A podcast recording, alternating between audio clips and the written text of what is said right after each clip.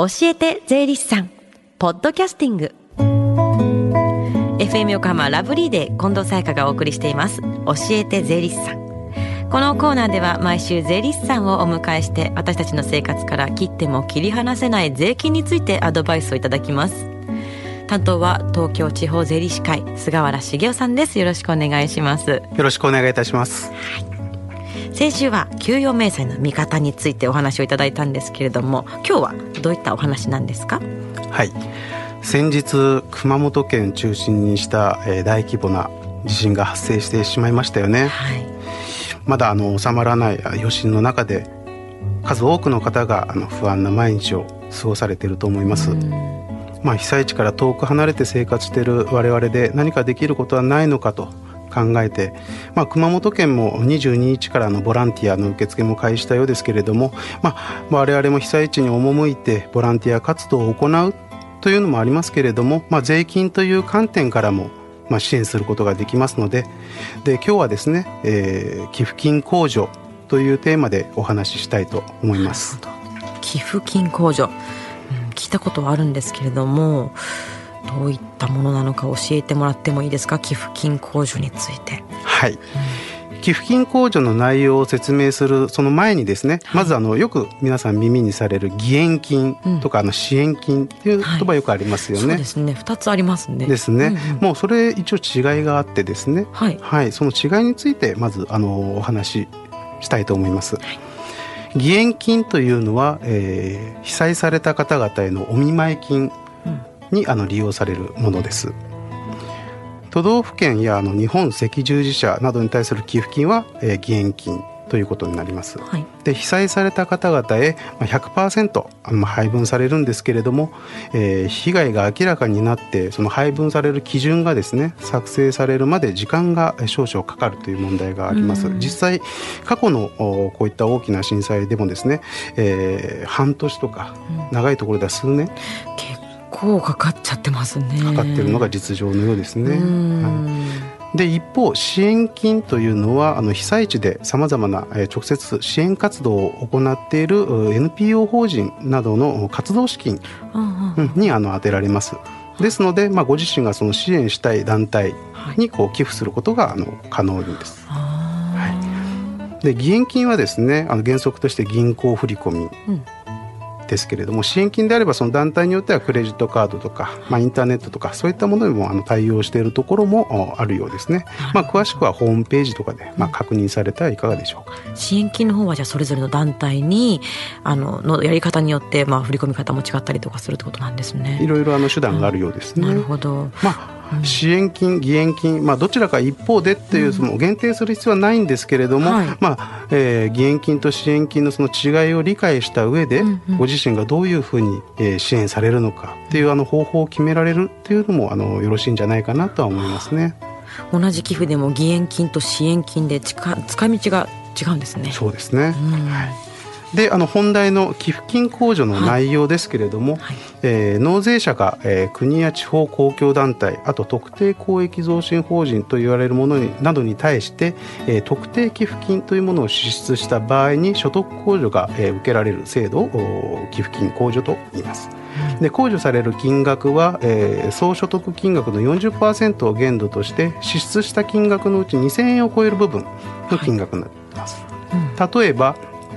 1万円寄付した方は2000円を超える部分つまり8000円の寄付金控除を受けることができます。ああなるほどなるほど。今の例で言うと所得税が8000円安くなるっていうことですか？そうではないんですね、えー、寄付金控除というのはちょっと細かい話ですけども、うん、所得控除という呼ばれるもので、はい、税率をかける前の所得金額から控除されると。ですので、はい、例えばあの所得税率が20%適用されている人がですね、うん、同じように1万円の寄付を行った場合には2000円を超える部分の8000円の20%。ああなるほどなるほど、うん、つまり1600円の所得税が安くなると、はい、2000円を超えた8000円の部分の20%なんです、ね、そうですね。20%の税率の方であればっていうことですね。あなるほどなるほど、はい、はあ寄付金控除を受けるために必要な手続きを教えてください。はい、えー、寄付金控除を受けるためにはですね寄付先から受領書、まあ、領収書ですね、うん、これをあの発行してもらう必要があります、はい、でそれを、えー、手元に保管しておいて確定申告の時期に確定申告書に添付して提出していただくことになります。なるほどなるほど。で、えー、最近はですねあの e-tax 電子申告というものがあの普及してきましたけれども、はい、それで確定申告を行っている方は、まあ、あの受領証の提出をあの省略することはできるんですけれども、はい、3年間はやはりあの捨てずに手元に保管していただくことがかります。ね、そうですね。うんうん、で日本赤十字社の場合はあの事務手続きの関係上ですね、えー、その領収書の発行二三か月かかる場合があるそうなので、まあ寄付されるタイミングには注意をされてください。はい、また、えー、1回あの発行を受けた受領書はですね原則として再発行はしてもらえないことになりますので確定申告までに、うん、えー、なくさずに、はい、あの保管をお願いいたします。はい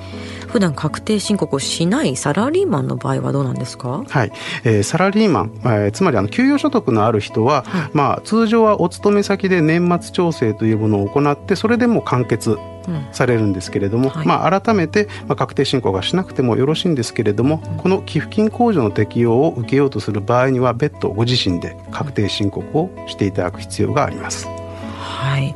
寄付金控除は所得税だけなんですか？あいええー、寄付金控除は住民税の方にも適用されまして、うんうん、具体的には、えー、原則として寄付した金額のうち2000円を超える部分の10%税額控除されます、うんうん、で先ほどのあの所得税は所得控除と言いましたけれどもこちらの住民税税額控除つまり、えー、直接税金から控除されることになります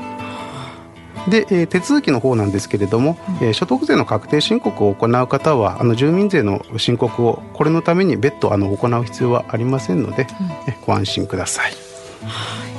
被災された方の一日も早い復刻を願うとともに横浜にいる私たちにもできる支援をどんどんしていきたいですよね。はいそうですね、うん、近く税務相談ができる機会がありましたら教えてください。はい、えー、今日は保土ヶ谷支部の税務相談をご紹介いたします。はい、はい、えー、毎月第2第4土曜日、えー、時間は午後1時から午後4時まで。保土ヶ谷支部の無料で税務相談室で行っています。こちらはあの電話相談のみとなっておりますのでご注意ください。はい。ではお問い合わせの電話番号です。零四五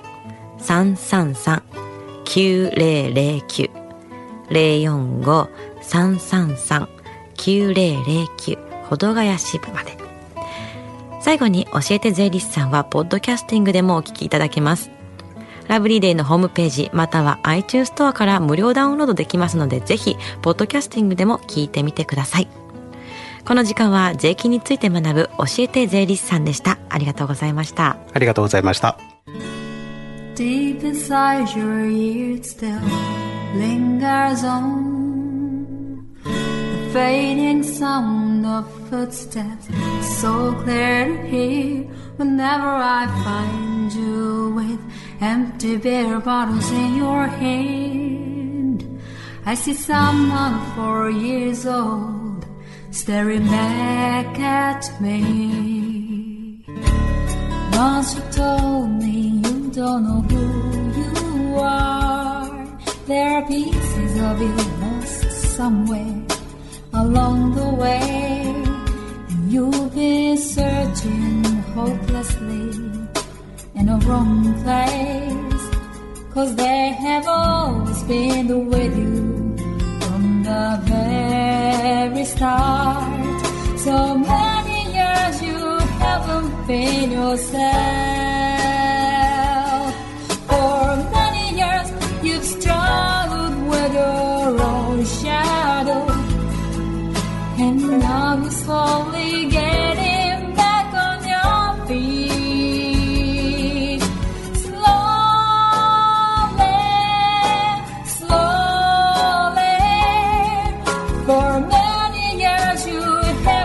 In yourself. So many years you've struggled with your own shadow. And now you're here with me, all the lost pieces together.